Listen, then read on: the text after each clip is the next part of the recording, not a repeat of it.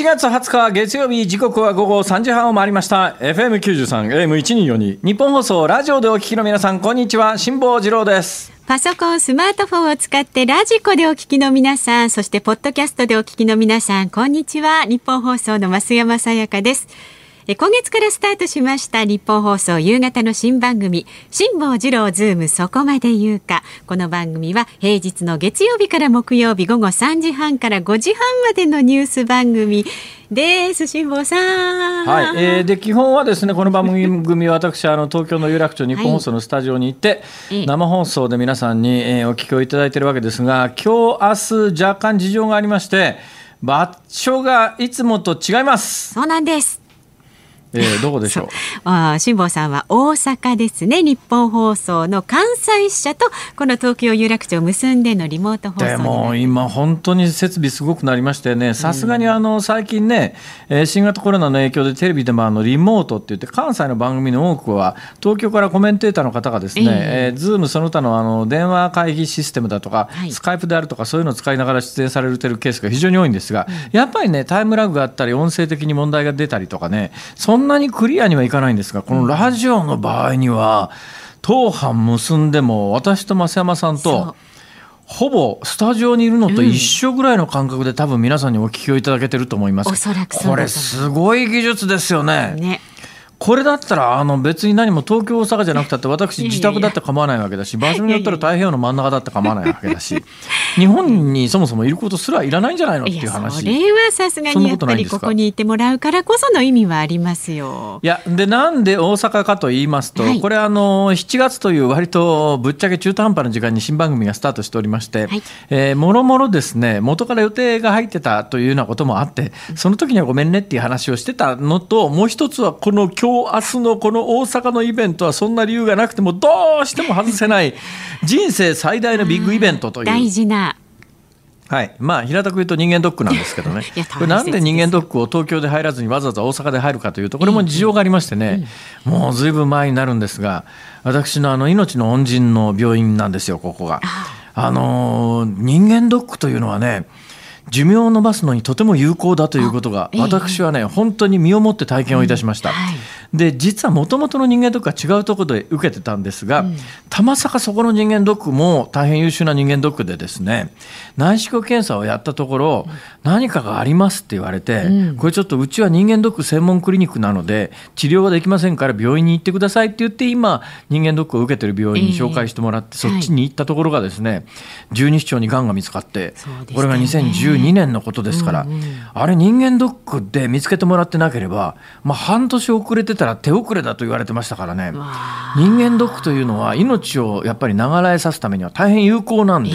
ー、で健康診断もやっぱり有効ですんでね。ぜひ皆さんあの健康診断人間ドック行ってください、うん、今も新型コロナばっかりでねなんとなく新型コロナさえ下げてりゃ、えー、死なないで済むみたいな印象になりつつありますがそんなことありませんから、ね、もっと恐ろしい病気いくらでもありますからね。本当です本当です、えー、そうなんですよ。でまあその病院に通い始めるきっかけになったのがあるんですが一つある時ですね、えー、関西在住の某有名な方がですね、うん、職業を言うとすぐ分かってしまうんで言いませんけれども、その某有名な方がですね、はいジマちゃん、ちょっとな、俺な、あの病院な、のな、理事になってな、ちょっとな、あの、会員になってや、って言われてですね、うん。はい、あ、わかりました。あの、その方が、この病院の理事になったということでですね、えー、毎月の会員、この会費がね、そこそこするんです。はっきり申し上げて。はい、そこそこ結構な、あの、お金がかかる会員なんですけど、えー、正直もう勘弁してくれよと思ったんですが、まあ、その義理もありますし、で、よく計算してみたら、この毎月々の会費を払うと年に1回1泊2日の人間ドックに入れてくれるわけですよ。はい、で1泊2日の人間ドックっていうのはそこそこしますしそうです、ね、そういったね1泊2日の人間ドックで非常にありがたいことが一つあるんです。あの最近人間ドックのたびに内視鏡の検査を受けるんですがこれ増山さん内視鏡の検査って受けたことあります？ありますよ。内視鏡って要するに、うんまあ、ホース、チューブの先にカメラがついてるわけですよ。はいはい、で、まあ、大腸内視鏡の場合は肛門から入れますよね。はい、で、あの、食道、それから胃であるとか十二指腸ぐらいまでの内視鏡は口から入れますよね。でねで、まあ、口から入れるやつと同時に、細いやつで鼻から入れるやつもあるわけですね、最近。で、これが鼻から入れるやつはそんなに苦しくないよって最初に医者医者に言われたんですが、そこそこきついんですよ。そうですか。それきつい、やったことないですか？えー、私口からしかないです。あ、口のやつよりも一応細くできてて、うん、で鼻から入れるやつは楽ですよってお医者さんに言われて、ね、やったんですが、うんうん、いやそんなもんね、これも鼻からの内視鏡を売ってるね、うん、えー、業者の方には大変申し訳ないですけれども、言うてもそこそこきついですよ。まあ異物が入るわけですからね、この細い穴にね。はい、そってね、私これ毎年内視鏡をやるんですが、これがまあ正直辛いわけですよ。はいはい、でもなんかね目から涙だらだら鳴らしてよだれ流してですね。だけども医者は容赦なくこう内視鏡をどんどん突っ込んでいくわけで これがもううこれは大抵の拷問よりきついんじゃないかぐらい。何でも吐きますみたいな 状況になるんですが何吐いても助けてくれないわけですよ。それが何年もずっと続いてたんですが、ある時この人間ドックを1泊2日で受けたらすごくいいメリットがあって私まあその病院でえー、手術受けてることもあって、私の体のことはよく知ってるわけですよ。つまり麻酔はこの麻酔を使っても大丈夫だっていうのが経験的に分かってるわけですね。はい、で、その内視鏡やるときに、眠らせてくれるんです、この病院、1泊2日だと。で、1泊2日だと内視鏡検査を受けて、そのまんまベッドに運ばれて、そのベッドで、病室のベッドで、まあ、そこで1泊するベッドで目が覚めるわけですよ。であと、まあ、あのうつらうつら、これがね、ちょっとまあ、ちょっと公共の電波では言いにくいんですけれども。私元から小学校の時から寝入りがすごく悪い寝つきが悪いんですね。で下手すると小学校の時からですね布団の中に入っても2時間ぐらい寝られないぐらい寝つきの悪い人間であれ寝つきが悪いっていうのは結構本人にとってはストレスフルなんですね。そうですよね、ね、でまあだけど睡眠薬使うっていうことになるとまた別のハードルがあってや使った方がいいっていう人もいるんだけど私はまああんまり薬に頼るのも嫌なんで、あんまりそういうのも使わないたちなんですが、うんこの内視鏡検査の時にやる睡眠導入剤ってやつが、こう点滴で入れるんですけど、点滴に入れて、あ、なんかが入って感覚があって、1、2、3でもう意識がなくなってんですよ。気持ちよくなってくるんですよね。これがね、これをだから、ちょっと公共の電波では言いにくいんですが、猛烈気持ちいいんです、これが。これでね、年に1回のことだし、自分でできませんから、病院に来なきゃいけないんで、自分で病みつきになるわけにいかないっていうか、そんなことできないんですけども、これがなんなんかすごい最近年に1回の楽しみになって。そうなんだ。ね、で、今日、その貴重な人間ドックなんですが、はい、午前中にそれを受けて、はい、ほいで、うん、いつものようにそれを麻酔を使って人間ドックの内視鏡検査をやって、本来ならばこの時間に病室で寝てる時間なのに途中で叩き起こされてもううつらうつらしながら来てるわけですが。うんうんお医者さんが言うには、はい、これもちょっとね公共の電波に載せていいんだかわからないオフレコ情報なんですけども。個人的な感想ということで。いや感想じゃないんですよ。その私の担当のお医者さんが「辛、は、坊、さんこの薬はねオウム真理教が自白剤に使った薬なんですよ」一定以上投与するとストンと寝ますけれども、えー、一定以上投与せずに直前でやめるとペラペラ喋り出すんですよ。だからオウム真理教はこの薬をね自白剤として使ったんです、えー、もしかするとあの今日ねその睡眠に落ちて自分はそのまま眠りに落ちたと思ってますけども、えー、もしかすると増山さんのあの秘密もこの秘密もペラペラ喋ってる可能性がありますね。ないですから。秘密そんなに。あそうですか。いやその上その上どうやらですねこの薬はですねこれは分かんないですよ。それはもうこの情報が間違ってる可能性は十分ありますから。なんかそういう注釈つけながらの 喋りが多いな俺。本当ですね。ドキドキしますけどその都度。あのね某アメリカの有名ロック歌手で、はい。薬取りすぎで、それも本人のせいじゃなくてなんか眠らせるためにお付きのお医者さんが薬投与しすぎて亡くなった有名歌手の方がいるじゃないですか。まあ、誰とは言いませんマイケル・ジャクソンさんですけども、ね、あのマイケル・ジャクソンさんに投与されてた薬と同じじゃないかって噂もあるんですよ。これもちょっと真偽のほどは確かじゃありません。となるとオーバードーズでたくさん打ちすぎると命に関わる、うん、ちょっとしか打たないと自白剤に使えるという。というちょっとやばみな薬をですね。やばみな薬を今投与されてここに来てますから、だからもしかするとねだからそれが中途半端に今冷めてる状況だとするならば、あることないことペラペラ喋り通す可能性が今日は1時間半。いやいや 1時間じゃねえや。2時間のオンエアの中にあるんじゃないかと。ラジオを聴きの皆さん楽しみにしてくださいね。ピーっていうあの。盛られてますから、喋っちゃいけないこと言うかもしれませんよ。わ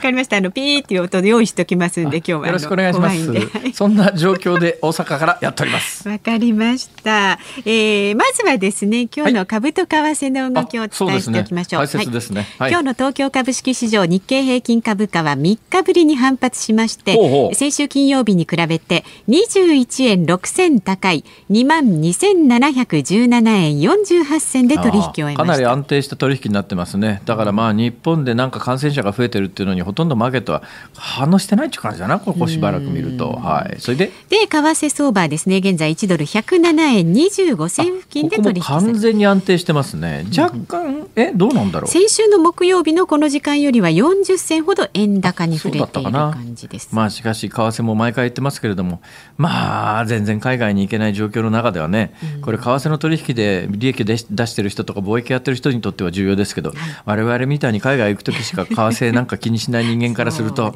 それがどうしたって感じもしなくもないよな。まあね。はあ、まあそんなこんなでございます。はい。まあ今日の辛坊治郎ズームそこまで言うかなんですが、はい、この後すぐのニュース解説ズームオン一本目はですね、新型コロナ世界の死者数60万人超え。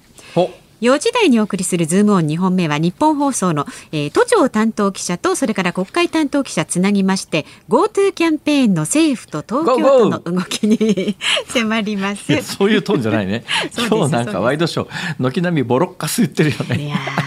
何でもかんでもこの政権批判に結びつけようという感じはしますけれども、まあまあ確かに世論調査取るとなんか7割ぐらいが反対っつうんですけども、ね、だけどねこの手の世論調査当てにならないんであの10万円配るの世論調査でいうと、これはあの好意的な人の方が過半数なんですよね。はいはい。結局ね自分にとって利益があるかどうかみたいな話になるとこの GoTo キャンペーンは、多分これなきゃ困るっていう旅行業者の人とそれから俺なんか忙しくて行けないよっていう人のあるいは東京都民に俺ら外されちゃったしっていう人たちのねなんかね温度差激しいよねこれ。これを一律の世論調査の数字として見てその数字をもとに何かを考えるっていう方向性自体がねなんかちょっと違うよなと。世論調査のなんか一番やっちゃいけないところ使っちゃいけないところが出てるよなという気はしますけれどもまあまあそんな話も含めて、はい、えー、都庁の、えー、方とそれからあの官邸で取材してる人と両方出てくる。そうです、はい、ちょっと楽しみですね。どんな意見で今ね、えー、現場動いてるのか、はい、はい、お伝えしていきます。で5時台にお送りするズームオン3本目はコスモ石油調査へということでお届けします。さあ番組ではあなたからのご意見もお待ちしています。メールは z o o m zoom アットマーク一二四二ドットコムでツイッターでもお待ちしています。ツイッターは、えー、ハッシュタグ漢字で辛坊治郎。カタカナでズーム。で辛坊治郎さんのね漢字はですね辛口坊やで辛坊でしょ？で治郎がですね漫画鬼滅の刃の主人公の炭治郎の治郎と同じです。わかんねえよそれ。わかんねえよ。お好きな方は、ね、でもこの間ね日本放送からあのちょっと物を送っていただいた時の辛坊治郎の字字が明の継ぐになってまして え日本放送が間違うかとびっくりしましたけどね。これ気をつけないと。いやいやいいんです鬼滅の刃の炭治郎のありがとうございます。はい。はい、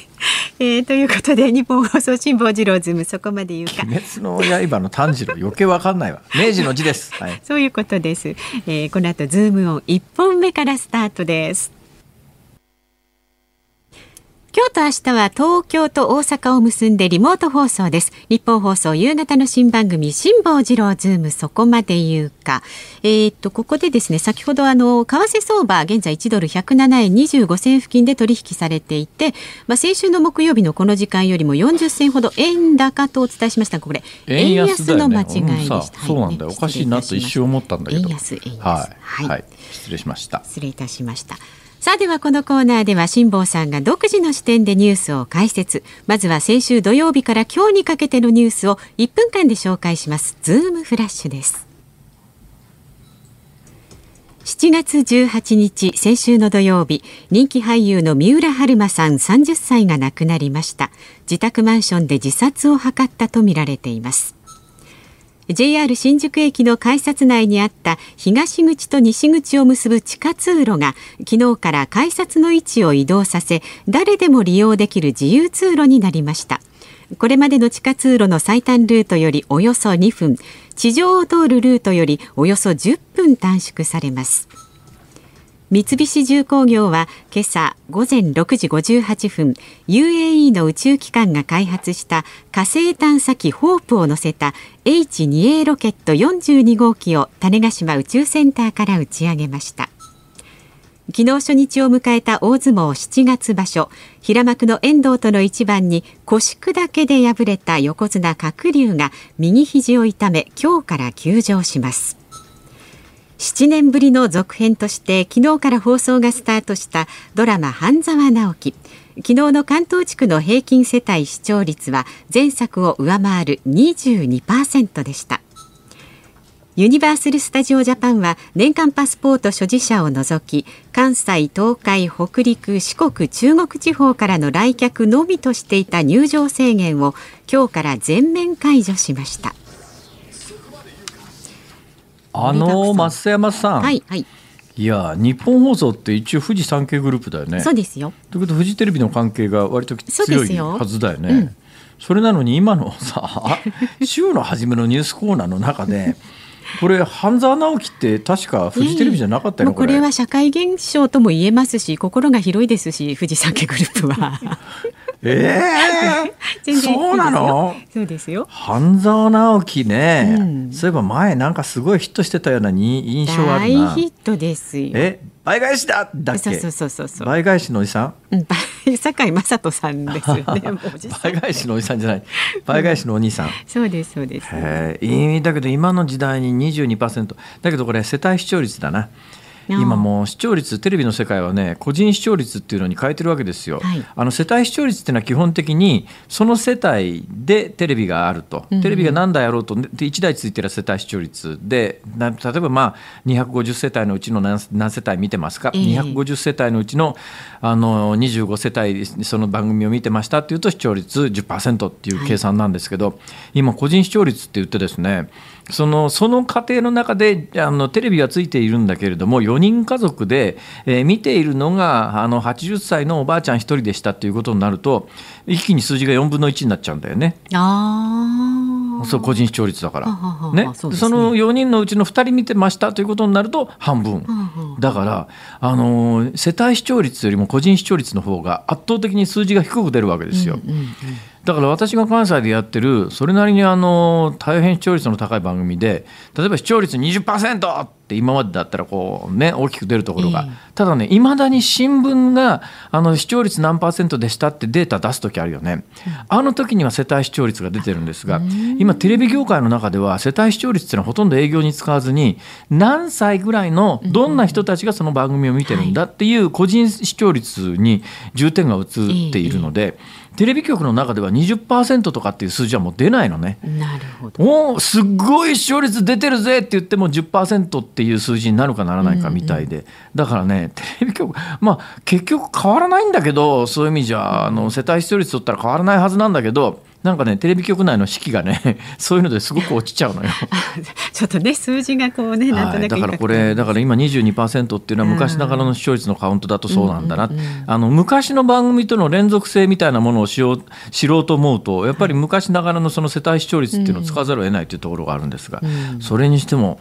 えー、それでもやっぱりね世帯視聴率で22%って最近でないですね。そうですよ、ね、かなりの水準ですね。でテレビの話で言うと、うん、もうテレビその他映画でも活躍をされてた三浦春馬さんの自殺は本当にショックでしたねこれ。びっくりしましたよ、まあ、私なんかもねこの業界で仕事してても全く接点のない方なんで、うん、ね、あの個人的にお付き合いがあったわけでもないどころか、うん、もうほとんどお会いしたこともないようなレベルなんだけれどもでも30歳の若い方が亡くなるっていうのが、やっぱ衝撃ですよね。いいただこれみんななんとなくあの忘れてますがそれは三浦春馬さんには三浦春馬さんの特別な事情があったんだと思いますけれども、えー、日本でやっぱりね一時に比べると自殺者って激減してんですよ。はい。激減してますけれどもやっぱり年間万単位の方が亡くなってる、うん、ところがねこれ有名人の方が自殺されると大変大きなニュースになりますがあの新聞見ても自殺ってほとんど出てないんです。まず出ないんです。だから有名人以外の自殺はニュースにならないんですよ。これなんとなくね、メディアの慣例で根拠はどこにあるんだと言われりゃ自殺でも実はものすごく大きな事件に関わっててそれなんで自殺されたのかというのを調べていくことによって社会的にはいろんなことが明らかになる。っていうことは世の中にたくさんあるわけですが、これ我々の業界の慣例の私ねあんまり良くないところだと思うんだけど有名人の方が自殺されると大騒ぎで朝から晩までワイドショーでやり倒しますけど一般人の方の自殺ってニュースに扱わないんですよ。で警察から自殺ですよ自殺がありましたよみたいなことがマスコミには届くはずなんだけどマスコミはその段階であ自殺だからもうニュースにならないし取材してもしょうがないからって取材に行かない、うんはい、取材に行ったらもしかするとなんかあの表に出てない世の中の重要なことが分かるかもしれないんだけどももうある種思考停止。だから有名人だと大騒ぎ。無名な人だと思考停止。その流れの中で実はほとんどの人が認識してないけれども日本で一時期よりも激減したけれども満単位の方が、はい、今まで新型コロナウイルスで亡くなっている方はそれこそ90歳の方とか100歳の方とかいらっしゃってそういう方々も全部含めて900何人なわけですよ。ところが自殺で亡くなる方は日本で1年間に満単位ですから、ここはちゃんとねもしかすると今までみたいに自殺だから使わないっていう思考停止なのかいやむしろその芸能人の時だけ大騒ぎするっていうことがよくないのかわからないけれども。ちょっとね何がニュースかということについての根本から我々はこの我々っていうのはつまりこの商売をしてる我々なんだけど、見直していかなきゃいけないんじゃないのかな。だから今まで慣例のようにあ自殺は扱いません。それからもう一つ扱わないのが性犯罪ですね。だから性犯罪もほとんどやらないんですよ。もう性犯罪もこれあの被害に遭った方の人権ということなんだけれども。だけどあの一般の人にはそのコミュニティで何が起きているのかというのはやっぱり知る権利があるしそれを知ることによって防御することもできるわけなんだけどもこれも長年の関連で性犯罪に関してはマスコミはまあある意味握りつぶすっていうか報道しないんでなかったことになっちゃってるわけですよ。だから実は日本で性犯罪がニュースになるのは犯罪者つまり加害者がアメリカ兵の時には必ずニュースになります。だ加害者がアメリカ兵以外の性犯罪って日本ではほとんど起きてないようなイメージになっちゃうんですよ。この辺りも含めてこの何十年間我々がまあ、培ってきたと言うべきなのか、まあ、慣例でしてるというのか、惰性でやってきてるのか、あの、何がニュースで何がニュースでないのかというね、根本的なところをやっぱもう一遍見直す必要があるなっていう、そういう作業はもう誰もやらないわけですよ。昨日やってるのと同じように今日ニュースを作りますから。まあ、この番組は幸い始めたばっかりですから、はい、えー、今までなかなかニュースとして取り上げなかったこと皆さんにお届けできなかったこともね、これちょっと重点的に掘り下げていこうかなと。そうですね、えー、そういう心構えで増山さんどうでしょう？はいいいと思います。いいと思うんですけれども、はあ、あの掘り下げるニュースズボン一本目が全くやる時間がなくなってしまったので一本目なんだっけ？一本目はね新型コロナの世界の死者数のお話だったんですけれども有馬。大丈夫ですよ。ちょっと 後ほどねあの小出しにしていきましょう。すいません、ズボンでした7月20日月曜日時刻は午後4時を回りました。大阪梅田の日本放送関西支社から辛坊治郎と。東京有楽町日本放送のスタジオから増山さやかの2人でお届けしています。が 辛坊さん。リモートで画面見ながらお互いの顔映ってるじゃないですか、えー、いやね辛坊さんねすごい結構ね顔がアップで顎から上がねドーンって今ねこうねパソコンの上に乗ってる感じに映ってるんですよ。あいや私の方はですね、はい、あの、えー、iPhone で映ってるんですけども、うん、いつものようにあの、画面の3分の1ぐらいに、はい、あの佇む、えー、増山さやかさんはとても素敵です。ありがとうございます。本当に。目鼻立ちまで辛抱さんよく見える。いや私あの今日ほれ、はい、冒頭申し上げたようにですね、えー、本日一泊二日の人間ドックを抜け出してきているわけでございますが、あのところがですね、今その病院が新型コロナの影響で夕方4時半になると玄関閉めちゃうらしいんです。そうなんですか？あれ辛坊さんその番組何時までですか？5時半です。ああ残念ですね。入り口閉まっちゃいます。えー、入れないの？でこの一泊二日の人間ドックというのはですね、えー、素晴らしいのは先ほど申し上げたように、うん、あの内視鏡検査に麻酔を使ってもらえるということともう一つ、はい、えー、大阪の老舗の料亭から晩ご飯が届くというですねそういうサービス付きなんです。そうなんですそうなんです。で1回いくらで払ってませんから、まあ、冒頭申し上げたように私は「しまじゃな入ってや」って言われた関西のとある重鎮に頼まれて、はい、あの会員になって毎月お金を払ってるわけですから年間トータルするとそこそこのお金になるわけですよ。でそれをこの1泊2日の人間ドックで還元してくれるというシステムなもんですから、えー、じゃあさぞ豪華な。晩ご飯にさぞそうなんですさぞ豪華な料亭のお料理が届くはずがですよ、うん、残念ですね辛坊さん。4時半に入り口閉鎖ですから。どうすりゃいいんだよ本当にっていう、まあ、そんなことになっております。で今日私はその人間ドックに入るために、はい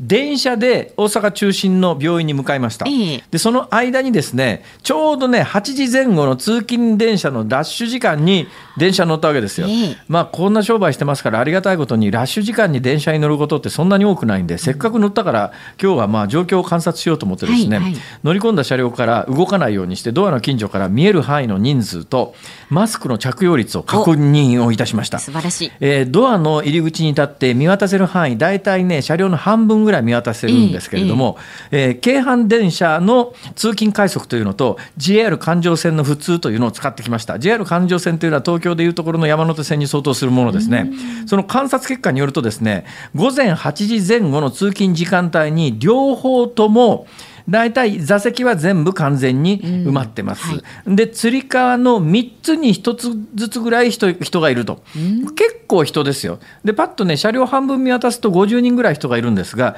京阪電車の場合は50人中4人がマスクを着用してませんでした。あ JR 大阪環状線は50人中大体ほぼ同じぐらいの人数だったんですが2人がマスク着用してませんでした、はい、逆に言うと日本のマスク着用率って今もう90%を超えてる。まあ、他国とこれね世界に比べるとすごい着用率だと思いますよ。世界の中には法律でねマスクの着用を義務付けてマスクつけずに地下鉄乗ると罰金みたいな国も結構ありますけれども、日本はそこまでしてないんだけれども自主的にこの着用率はすごいなと思いますが、はい、ちなみに京阪電鉄で50人中4人つけていなかったのは全員10代とおぼしき学生の皆さんでした。そうですはい。えいずれも男子学生でした。もうこれがねあの女子学生ならしょうがねえかなという気持ちも働くのかと思いますけれども男子学生であのペラペラ喋ってやがるとこいつら首絞めてやろうかとこう思うだけですよ。もちろんしませんけどね。マスク警察じゃないですから。だけどやっぱりちょっとマナーとしていかがなものかという気は若干はしましたね。で JR50 人中つけていなかった2人は1人は中年男性1人は20代女性でした。まあ、はいえー、多分ね通勤時間帯若干ね同じ8時前後でもあの京阪乗ったのは8時前で JR 乗ったのが8時過ぎだったんで、まあ、もしかすると学生さんが急速にいなくなる時間だったのかもしれませんけれども、えーうん、そんなこんなで、まあ、関西のマスク着用率は、えー、私鉄も JR もともに90%を軽く超えていると。いうそんな状況だったということを、えー、ご報告させていただきます。よく観察していただきまして、ねねえー、ほら常にほら私はジャーナリストじゃないよ。ただにただのテレビに出てる人間ですよとこはまあ一応言うてるわけですよ 表向きは。だけどやっぱりねどっか心の中には何かそういうことを ちゃんとお伝えしようという気持ちがあるのかななんて。素晴らしい。あすごい、はいバカにしてますね完全にね。はい、ありがとうございますね。そんなこんなでぼちぼち参りましょうか、はい、あなたもねなんかお気づきになった点ですとかご意見などありましたらどうぞこちらまで送ってくださいメールは z o o m zoom アットマーク一二四二ドットコムそしてツイッターはハッシュタグ辛坊治郎ズームでつぶやいてください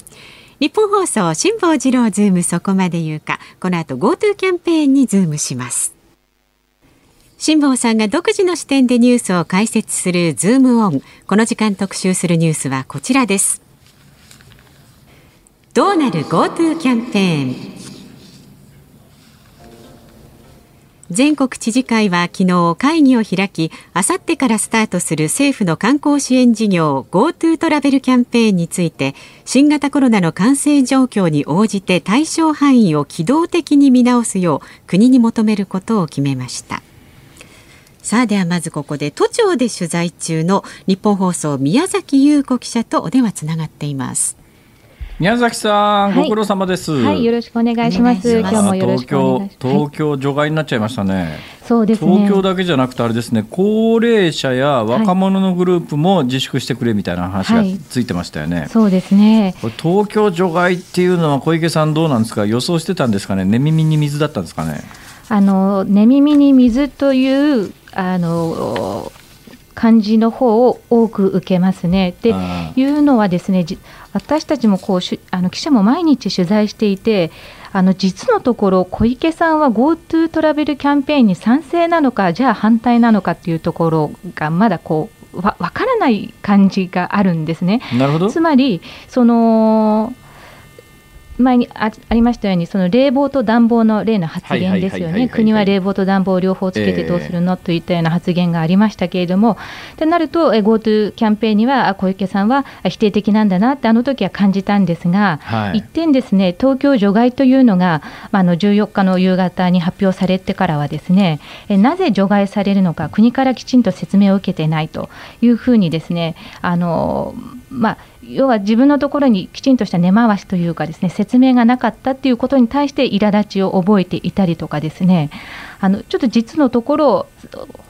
賛成なのか反対なのかちょっと分かりかねる、ね、はい、ね、そういう印象を受けて、まあ、その前、前からの小池東京都知事の発言、まあ、手元にですね、はい、えー、っと流れの表がありますけれども、ええあの今月の4日に、不要不急の他県への移動は控えてくれという発言をして、はい、13日にほれあの菅官房長官が北海道の千歳かなんかでええね、いや今起きてるのは東京問題だって、はい、何言ってやがんで東京は PCR の検査数が多いから感染者が増えてるように見えてるだけだみたいな趣旨の、まあ、冷房と暖房みたいな話、え、あの段階ではあれですかね小池さんとしては、はい、日本全国やめてくれるんだやめてくれるように政府に我々自分があの主導権を握ろうっていう感じはあったんじゃないかなと思うんですが、はい、逆にそれ政府の側としては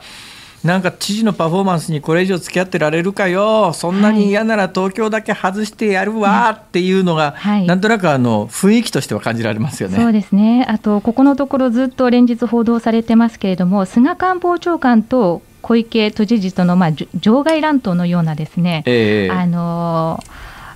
あの言い合いっていうのが、まあ、非常に目立っておりましてで今日もですねあの昨日ですねあの菅官房長官がフジテレビの番組で、はいはいはい、まあ、要するに東京のその軽症者を受け入れるホテルの確保が、まあ、うまくいっていないとでこのホテルの確保が一番急ぐことだし、それは東京都の問題なんですというふうに、まあ、昨日菅官房長官が、えー、テレビ番組発言をしまして苦言を呈しましたけれどもこれに対して小池知事がですねその、まあ、今日のぶら下がりでは非常にこう苛立った表情でですね現場はしっかり対応していますというふうに言うにとどめただけなんたんですね。まあ、こういうこととかですねそれからあとその宿泊療養させるのか、え自宅療養させるのか、その調整中の数というのがですね、はいはい、日をごとにあの増えてきまして、そうですね、えー、で先週の段階では、この数字がですね613人いらっしゃる、はいはいはい、まあ、中ブラリンの方がですね613人いらっしゃる、えー、でこれに対しても菅官房長官が、えーまあ、しっかりこの、えーとまあ、中にはですねその行方が分からなくなってしまうというかですね、はいはい、連絡が取れなくなって、そ、ね,、れもちゃんと具体的な状況確認を東京都にも求めますというふうに言って、まあ、小池知事があのあの連絡が取れない人は1人だけですというふうに言ってみたりとかですね、まあ、その辺の国と東京都のこの圧力みたいなものがずっと続いていてですね。でこの GoTo キャンペーンに関してもですねどうもいまいち連携がうまくいってないなという印象ありますよね。まあ、ありますよね、はい。えー実際にね、やっぱり大阪の対策を見てると、別にまあ大阪の対策が完璧だとかいいとかっていうつもりはないんだけど、でもやっぱり合理的だなと思うのは、はい、大阪は公立病院を一つ完全にコロナの専門病院にして、えまあ、実は今もうガラガラで、あれ私立の病院だったらもうあっという間に倒産してるだろうなって感じなんだけど、まあ、公立病院だから、まあ、市民も府民もまあいいだろうということにしてるんですが、はい、そうするとまあガラガラでも一つ病院があるもんですから、はい、えー、感染者が出たらどんどんそこにとりあえずは入れてきゃいいっていうことができるんだけど、はい、東京都はいっぺん調整してどこに振り分けたらいいのって話にしてるんで、東京もなんか一つまあ、無駄でも公立病院一つ専門病院にしといた方が、今後のことを考えるといいんじゃないのかなと思うんですけど、そうですね。またそれからその病院のベッド数もですね今1500確保してますけれども、えー、入院中が917人現在いらっしゃるということですね、はい、このペースでまあその重症者のペースが増えていけばですねあっという間に病院のベッドも足りなくなってきますのでその辺のその専門病院を今一つに集中させるとかですね。その辺の対策をまあ本当早く早く進めていかなきゃいけないんですけれどもちょっとその対策とかスピード感がやはり遅いということで、まあ、国も東京都に対してこう苛立ちを覚え始めてきていて、まあ、菅官房長官がもう毎日の記者会見でですねあのなんかこう記者会見を通じて小池都知事にこうメッセージを送っているといった状況が続いてますよね。917人の入院患者も、えー、まあ、今みたいにあの PCR 検査を増やしてどんどんと無症状やあの軽症の患者をあぶり出している状況でその人たちを、はい、まあ、感染症予防法の法律に基づいて入院ということにすりゃどんどん入院患者が増えるに決まってるわけで、はい。はい、そんなことしたら病床は埋まりますからね、なのでやはりホテルの確保というのがですね、えー、本当に一刻を争うところだと思うんですけれども今確保しているホテルが2つしかありませんし、トータルで300室ほどなんですよね。なんでこのペースで増え続けるとそのホテルのあの部屋の数っていうのが本当にあのすぐに足りなくなってきてしまうと。いった状況でそこを本当に急がなきゃいけないところなんですけれども。はい、まあ確かにちぐはぐなこと多いですが、昨日の全国知事会はどんな話になりました、はい、そうですね、この全国知事会、あのこれまでに昨日で10回目だったんですけれども、まあ、午前9時から始まって、ですね各知事さんの発言がですねあの持ち時間3分なんですけれども、まあ、非常に一人一人の知事があの時間をオーバーしまして、午後1時までですね、はい、かかったんですけれども、この時点で小池知事はですねその休業に応じない事業者への罰則規定ができるように、知事ができるようにというのを小池知事は主張しております。で昨日の全国知事会では緊急提言というのをですね、まあ、全て10項目にわたってあの取り決めているんですけれども、あのこの10項目のうちのですね2つ目と3つ目というのが、まあ、ポイントでして、はい、で2つ目というのがですね今言ったようにその事業者への休業要請だとか罰則規定など、えー、まあ、知事の権限を強化してほしいと。それから保健所の権限も強化してほしいということが盛り込まれています、えー、あの保健所って食中毒の時とかは営業停止とか店名の公表とか、まあ、できる権限があるんですけれども、はいはいはい、それと同じようにですねコロナに関してもこういった保健所の権限というのを強化してほしいということが求められていますね。はい、逆に言うと今はそれはできないということですそうですね。なので先ほど言ったようにですね行方が分からなくなってし,、えー、しまう人を、えー、こう強なんていうんですかね強制的にというかもうちょっとこう厳しくですねその陽性者をあのチェックできるっていう体制に今なってないんですよね、ね協力ベースなんですよね、えー、PCR 検査して陽性者あぶり出しといて、いや、その後陽性者いなくなっちゃいましたわ、それはないだろうと、誰でも思いますからね。はい、そうですね。この辺の数字も曖昧なんですよね、人数が。私も毎日のように聞いてるんですけれども。えーあの1日多い時は10人ぐらいって言ってるんですそう前そんな話ありましたよね、はい、だけど、えー、確認されてないのは1人だけですって。いやその1人だけが何を意味してるのかがよく分からなかったりなんかして、はい、ものすごく言い方曖昧だなっていう気はしましたね。そうですね、えー、次国会で聞いてみますんで、はい、あの都庁の担当の宮崎さんの時間ここまでです。ありがとうございました。ありがとうございました。では続いてはい、官邸取材中の日本放送の畑中秀也記者とつながっています畑中さんよろしくお願いします。はい、よろしくお願いします。どうなんですか、GoTo キャンペーンがこれだけあのマスコミに、うん、まあまあまあ全部のマスコミじゃないですけど、クソみそに言われるっていうのは想定してたんですかね？どうでしょうかね。今ちょうど官房長官の記者会見が行われておりましてね、えー、4分ほど前に始まりました。やはりその GoTo トラベルに関する方針転換について記者から指摘がありましたけれども、特にこのキャンセル料の扱いにつきましては、事業者に迷惑がかからないように必要な対応をしていくと、そして東京を除外したことについては、あくまでも東京都の感染拡大が突出しているから、専門家と議論して決定をしたと、まあ、あくまでも東京都に原因があるかのようなニュアンスで今、答えがあったところです。でキャンセル料なんですが、ええ、キャンセル料って旅行業者によって多分規定、まあ、バラバラだったりするのかな。な、それにまあ、はい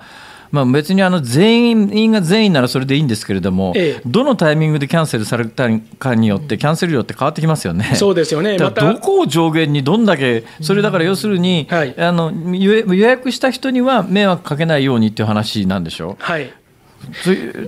ということでいうと、なんか結構混乱しそうな気がするんですねですから本当は国土交通省としても、このキャンセル料の保証はないとしたかったと思います。赤羽国土交通大臣、先週の記者会見では、中小の旅行業が大変な状況。この補償はいささか無理があるとして、国としてキャンセル料の補償はないとこう明言していたわけですけれども、まあ、その後、早速、与党の一角、まあ、それも赤羽大臣のお膝元ですね、公明党から待ったがかかりまして、石田政調会長がキャンセル料は国が若干考えていく必要があると、で昨日は自民党の岸田政調会長がテレビ番組で政府が補償を検討していると、こういう認識を示したと。さらに今日に入って、菅官房長官、午前の記者会見で、会社ごとにさまざまな形態がある、実態把握をすることが大事、これが結構時間かかりそうですけれどもね、その上で必要な対応を行っていきたいと、前向きな姿勢を示しているんですが、やはり、えー、これは計算に相当時間がかかるんではないか、かなり大忙しで今、あ官僚の人はやっているんではないかと思います。特にこのキャンセル料につきましては、私も知らなかったんですが、事務手数料か、あるいは損害賠償的な性格を持つかによって、やはりこれ、税金が課税されるか、課税されないか、こういう違いもありますから、ね、こういったことも含めますと、本当に煩雑な作業が必要になると思いますね。ですから、まあ、ちょっと思い出すのが、やはり軽減税率のあの時をちょっとデジャブのように思い出してしまいました。やはりこういう一律から例外規定というのを設けてしまいますと、どうしてもこういう矛盾点が出てきてしまいますね、例えばあの若者の団体旅行、重症化しやすい高齢者の団体旅行、大人数の宴会を伴う旅行は控えることが望ましいと、まあ、このように赤羽大臣、先週言いましたけれども、若者って何歳まで、大人数って何人までなのか、まあ、宴会の人数は50人程度を想定しているようですけれども。誰が判断するか、要するに自分で行くなってことなんですかね、じゃあ、例えばね、あのな80歳の人が5人で旅行したいと言ってる旅行会社に行って、これ、GoTo キャンペーンの対象ですよねって言ったときに、それが対象か対象じゃないかって、誰が判断するんですかね、まあ、これはですから、国土交通省、今、特にまあ観光庁ですね、このあたりがまあ線引きについては検討中ということなんですが、まあ、何はともあれ、あさってから始まるわけですよね、明日はあのまあ閣議後の記者会見がありますから、当然、赤羽国土交通大臣はそういった疑問については、答えなくてはいけませんから、それに間に合わせるために、今どうしたらいいかというのを、まあ、けんけんがくの、まさに今やってるって感じですか？はい、カンカンガクガクのあの議論をしていると思われます。いや、キャンセル料、私なんかねあの、もう決めたんだったらそれでいけっていう気がするのは、あの最近ちょっとね、やっぱり例の10万円もそうですけれども、えーなんかちょっとあの批判をされるとあのすぐふらふらっとなって、はい、まあ、どうせ俺の金じゃねえのかっていう感じでどんどんお金ばらまく方向に切り替えるじゃないですか、えー、でも結局これ税金で集めて将来的には返さなきゃいけないわけで、はい、結局俺らの税金だろってことで言うとなんかちょっと最近お金の使い方があまりにもなんか世論に押されていい加減すぎて結局だけどそれひどい目に遭わされるのは最終的に世論っていうか国民の側だろうっていう気がするとむっちゃ納得いかないんですけどね。そうですよねこれをまあ臨機応変と取るか、朝令暮改と取るかということなんですけれども、まあ、これだけコロコロ変わると、少なくとも野党からは突っ込みどころ満載ということになってしまうかと思います。ただあのキャンペーンそのものにはまあ、罪はないかなと、問題は運用の仕方かと思いますよね。えーえー、はい、えー、ご苦労様でした、はい、ありがとうございました。失礼しました。はい、官邸から日本放送畑中記者にレポートしてもらいました。さあこのコーナーを含めましてズームオンえ今日の放送などラジコのタイムフリーそしてポッドキャストでも配信しています詳しいことは番組のホームページまたは番組の公式ツイッターご覧になってくださいズームオンでした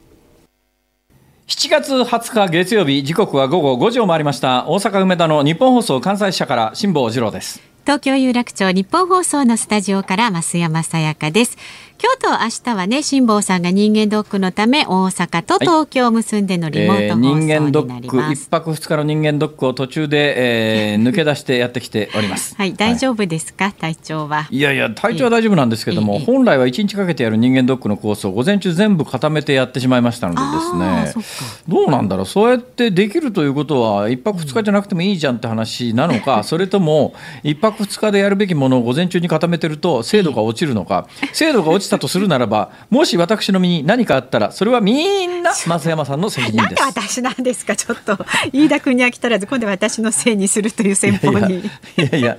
飯田君。あ飯田君はなんか機嫌よく朝やってるみたいですね。今そうですそうですよ。はい絶好調でお届けしていますよ。はい、いいな飯田君。何ですか？私たちも負けずに絶好調でいきましょうよ。ね。今夜は。はいそうなんだ。って飯田君はさ飯田君は何が素晴らしいかってさ、見かけは年いっててもさ実年齢が若いからさ体がそれほどガタきてないだろ？そうなんですよね。我々はさそうなのそうなの。我々は逆なんだよね。我々。は逆にさ 見かけが飯田君ほどじゃないけれども でも実年齢がそこそこいってるもんだから実はあちこちガタが来ててですよ。そうなんですよ。ちょっとね結構大変だよね。いたわり合いながらしないと、ね、だからもうそろそろね俺今健康の話だけで5時間は喋れるよ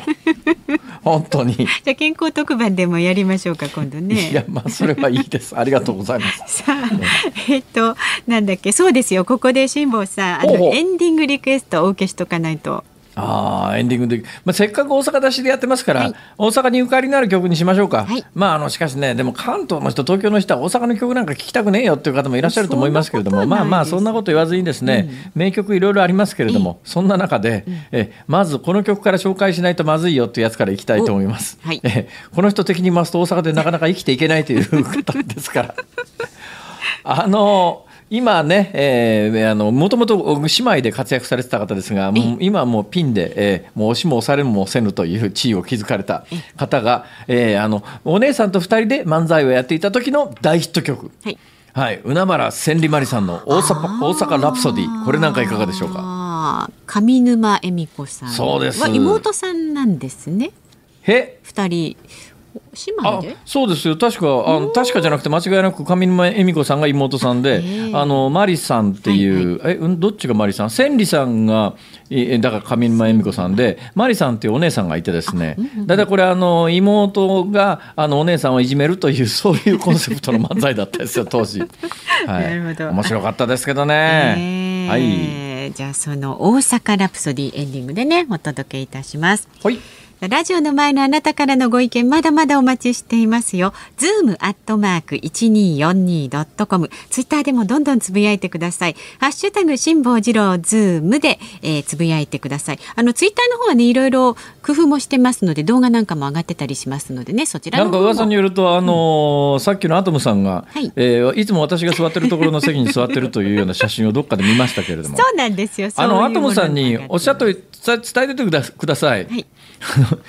いつでもお願いします。そんなこと言わず、はい、まあ仲良くね、そういったところもご覧になってください。あなたからのご意見お待ちしています。大阪と東京をつないでお送りしています。今日の日本放送辛坊治郎ズームそこまで言うか。ここからは辛坊さんが独自の視点でニュースを解説するズームオン。今日最後のズームオンはこちらです。消費者庁がコスモ石油を調査へ。このニュースは今朝の毎日新聞が一面で報道しています。コスモ石油が廃屋ガソリンスーパーマグナムの性能について少なくとも10年以上使い続けるほどエンジンをきれいにしてくれるなどと虚偽宣伝していた問題で消費者庁が景品表示法違反の疑いで調査に着手しました。志保さん。ああ。いや知ってはいたけどな何よりショックなのはですね、うん、そこじゃないんですよ。そこじゃないんですよ。ちなみに、はい、あれ増山さん車運転されますよね？えっと免許は持ってますけれども運転できません。あえー、ペーパードライバーですか。まさにそうです。いや私あの結構車私はもともと中学校時代にですねえー、なんかの作文で、うん、あの車は環境に悪いから乗るのやめようっていうのを書いたことがあるんですが、うん、あの大学卒業して社会人になってからすっかり修士替えをしてですね、まあスポーツカーバンバン乗り換えてきたわけですよ。だからスポーツカーに乗るとガソリン何選ぶかっていうのは非常に重大問題ですよ。で、ね、レギュラーガソリンとねいわゆるハイオクガソリンとでは、値段が10円から20円違うわけですよ。はい、これ50リッター入れたらね、500円とか1000円とか違ってくるわけですよ。そんな時にあの廃屋満タンとかっていうのは相当勇気がいるんですね。えー、だけどもあのスポーツカー乗ってる時にはやっぱり廃屋入れないとまずいだろうと思って各社の廃屋入れるわけですよ。で各社の廃屋はまあ、あの例えばコスモのスーパーマグナムはあの吸気バルブの汚れ付着率80%低減、スーパーマグナムとかですね、昭和シェル、出光昭和シェルって今名前変わってるのかな、イズミススーパーゼアス、レギュラー費で最大2.7%低燃費とかですね、シェルの V パワーは独自のクリーンプロテクトテクノロジーを採用。エノースは当社が開発した環境廃屋、キープクリーン性能を実現ということで、各社廃屋の性能を競ってるように見えるわけですよ。ところがですね、今回の報道で明らかになったのはあの廃屋ガソリンっていうやつは流通過程においてどうも同じタンクを使ってるらしいということで